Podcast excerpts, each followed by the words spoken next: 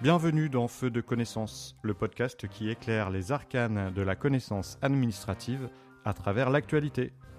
Aujourd'hui, comprendre le fonctionnement de l'Union européenne à travers l'ouverture des négociations d'adhésion avec l'Ukraine et la Moldavie.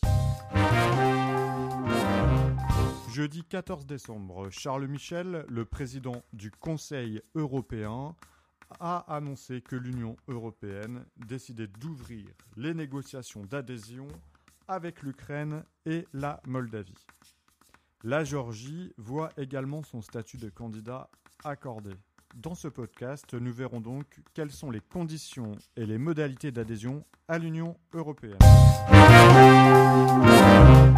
Alors pour être reconnu comme un État candidat, il faut remplir bien évidemment plusieurs critères. Tout d'abord, il faut être dans un État européen, dans sa géographie. Il faut être un État reconnu également par l'Union européenne. C'est ce qu'il vient de se passer aujourd'hui pour l'Ukraine et la Moldavie.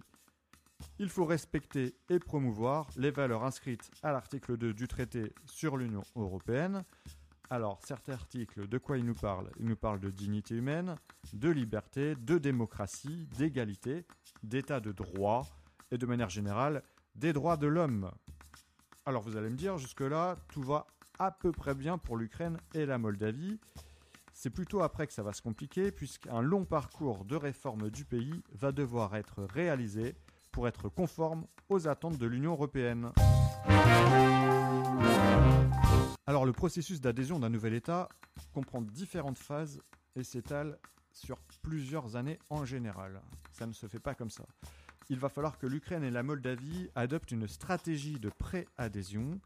Il va falloir qu'ils effectuent des réformes institutionnelles, des réformes économiques. Alors bien sûr, cela va se faire avec l'aide de l'Union européenne, mais ce n'est pas si facile. Ensuite, on va avoir des négociations d'adhésion qui auront lieu pour intégrer la législation européenne dans le pays. Alors, petit aparté, la législation européenne comprend des règles de droit sur lesquelles est fondée l'Union européenne on a le droit originaire qui est constitué des traités et euh, les règles que les institutions de l'Union européenne édictent, c'est le droit dérivé constitué par les règlements et les directives par exemple. Les règlements communautaires sont directement applicables dans tous les États membres de l'Union, à la différence des directives qui, elles, définissent des principes applicables et laissent ensuite les États membres libres des moyens à employer pour les appliquer. Elles, doivent donc faire l'objet d'une transposition en droit interne. Une fois que l'Ukraine et la Moldavie euh, se seront mis euh, d'équerre avec cette législation européenne, nous aurons enfin la signature d'un traité d'adhésion. Mais autant dire que les procédures peuvent être très longues et que la nouvelle d'aujourd'hui ne correspond qu'à un préambule d'adhésion.